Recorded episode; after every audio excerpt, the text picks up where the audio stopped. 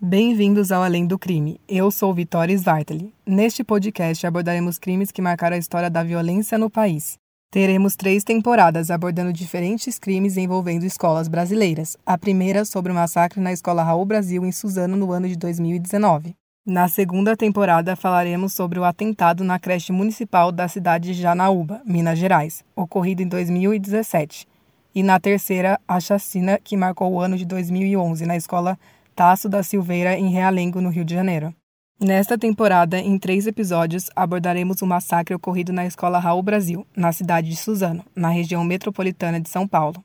Em 13 de março de 2019, neste dia, dois ex-alunos entraram pelo portão principal da escola e executaram um ataque contra alunos e funcionários. Ao todo, 10 pessoas morreram, entre elas, cinco alunos, duas funcionárias, o tio de um dos atiradores e os dois assassinos, Guilherme Talce Monteiro e Luiz Henrique de Castro, que se mataram. Este crime é o segundo maior ataque em escolas brasileiras.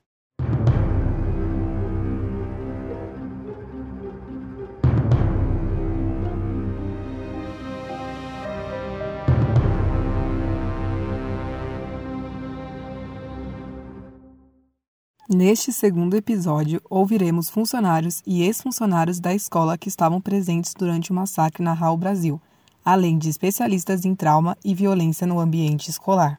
Alessandra Brainer era inspetora no colégio em 2019 e conta que o dia estava bem ensolarado e que naquela manhã ficou na portaria, no lugar de sua melhor amiga e colega de trabalho Eliana Regina. Eliana e Alessandra eram inseparáveis. Todos falavam que elas pareciam irmãs, principalmente pela aparência, ambas sempre com sorrisos largos de orelha a orelha mas que naquele dia foram apagados. Meu nome completo é Alessandra Aparecida Brainer Fonseca. Eu trabalhava lá na secretaria da escola e também com os alunos. Eu estava indo para frente, porque geralmente os alunos iam pedir alguma coisa, quando eu ouvi um barulho muito forte. Aí eu ainda comentei com a Suzana, não acredito. Estão soltando bomba na escola, aqui na frente, porque eles tinham o hábito de jogar bomba no pátio, no banheiro os barulhos, assim, que não paravam lá para dentro da escola. E aí, meu único intuito, assim, né, foi automático eu correr, porque eu não tinha o que fazer. E aí eu falei para ela, né, vamos pegar a bolsa. Ainda me questionaram sobre, ah, você é louca, foi pegar sua bolsa. Mas é porque me veio na hora, né? Minhas coisas estão lá, meus documentos, quem eu sou, tá tudo lá dentro, né? E graças a Deus meu celular estava lá também. Então foi a questão de eu pegar a bolsa. Só que na hora que eu abri a porta, eu dei de cara com a coordenadora caída na porta da, da secretaria, que era a Marilena. Ela estava de bruxo. E eu só vi aquela poça de sangue e ela caída. E aí me deu um, né, aquele gelo, mas falei, tem que sair daqui. E aí eu virei, que a porta era no corredor, né? Então, no que eu virei, no caso, para a esquerda, para correr para a porta, eu dei de cara com os outros dois alunos caídos no chão eram os dois Caios. E a cena, assim, muito forte.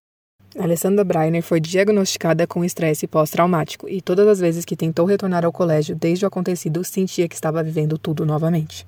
A psiquiatra disse que eu vivi uma cena de guerra.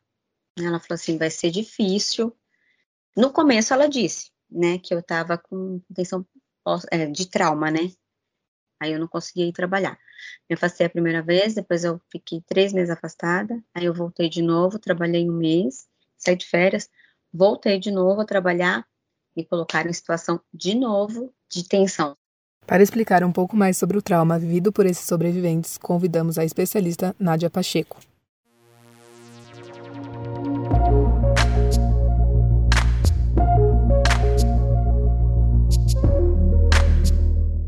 Eu sou a Nádia Maria Silva Pacheco, eu sou psicóloga, coach e terapeuta MDR.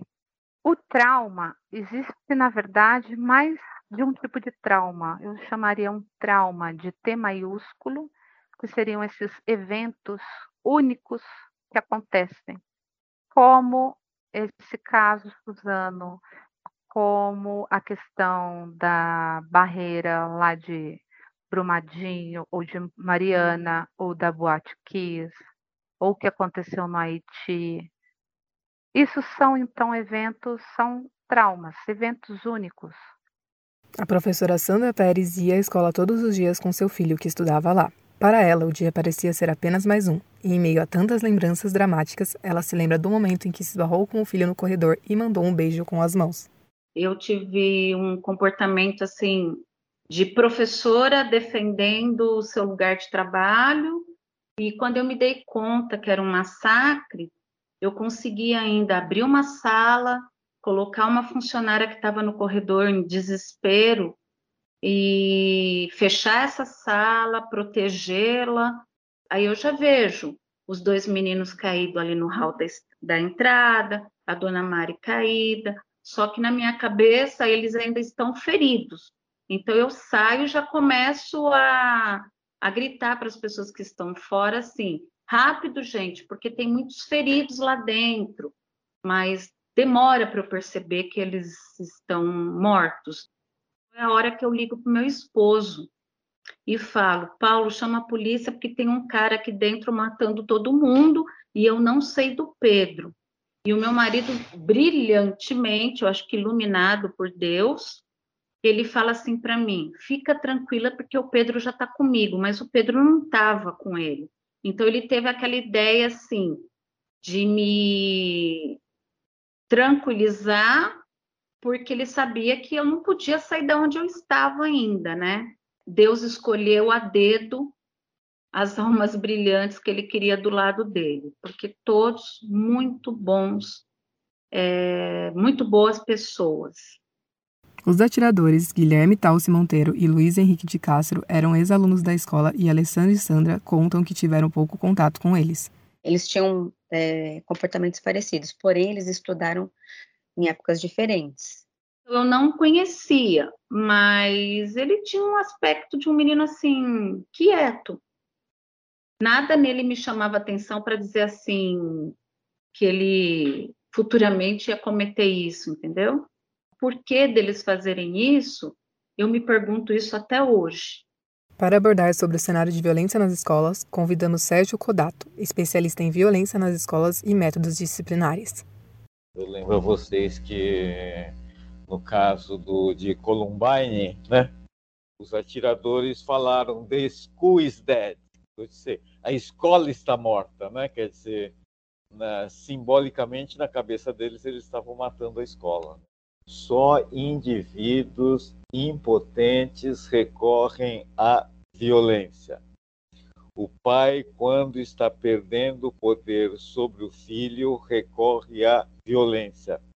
O marido, quando está perdendo o poder sobre a esposa, recorre à violência. O governante, quando recorre, quando está perdendo o poder sobre seu povo, recorre à violência. Então, isso também está ligado com o sistema educacional sistema educacional muito castrador, né? que não motiva, que não oferece a criatividade. Né? Então, uma escola né, que prevenisse os problemas de violência e de saúde mental, né, teria que ser uma escola completamente diferente dessa, né? porque essa nossa escola, na verdade, ela acaba favorecendo né, o bullying, a doença mental, a discriminação, né? o complexo de inferioridade, a raiva, né? a frustração, o abandono. Mesmo depois de todo o trauma e sofrimento que aquele dia resultou, os sobreviventes passaram a ver a vida de uma forma diferente. Sandra Pérez retrata que sua vida mudou e restaram as boas lembranças de sua amiga Marilena, vítima do massacre. Então ela sempre teve essa ideia da caridade acima de tudo. Então, os meus momentos com ela foram assim, todos eles muito bons. A gente tinha uma afinidade profissional muito grande e uma afinidade pessoal muito grande também. Silmara Moraes, cozinheira escolar, trabalhou na escola naquela manhã. Ficou conhecida pela sua atitude de proteger cerca de 60 crianças na cozinha e após esse dia ela vê a vida de forma diferente. Todos os dias nós temos que matar esse leão todos os dias. Quando eu levanto de manhã, que eu tenho que ir para o meu trabalho, ir para a escola ao Brasil, todos os dias a lembrança vem na minha mente. Mas, por outro lado, eu me alegro porque os alunos que passaram por tudo aquilo que eles viram, pelo medo, pelo trauma.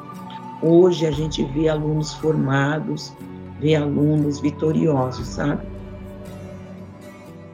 Este foi o episódio 2 da primeira temporada do podcast Além do Crime, que trouxe mais detalhes sobre o massacre na escola Raul Brasil, na cidade de Suzano, em 2019, que culminou a morte de Caio Oliveira, Douglas Murilo Celestino, Samuel Melquiades, Cleiton Ribeiro, Caio Limeira, Marilena Ferreira, Eliana Oliveira e Jorge Antônio de Moraes, tio de um dos atiradores. Ouça também o episódio 3 com os relatos de familiares das vítimas e ex-alunos da escola Raul Brasil. Este podcast é produzido por Larissa Maíres, Larissa Holanda, Milena Delvaide e Vitória Svartli.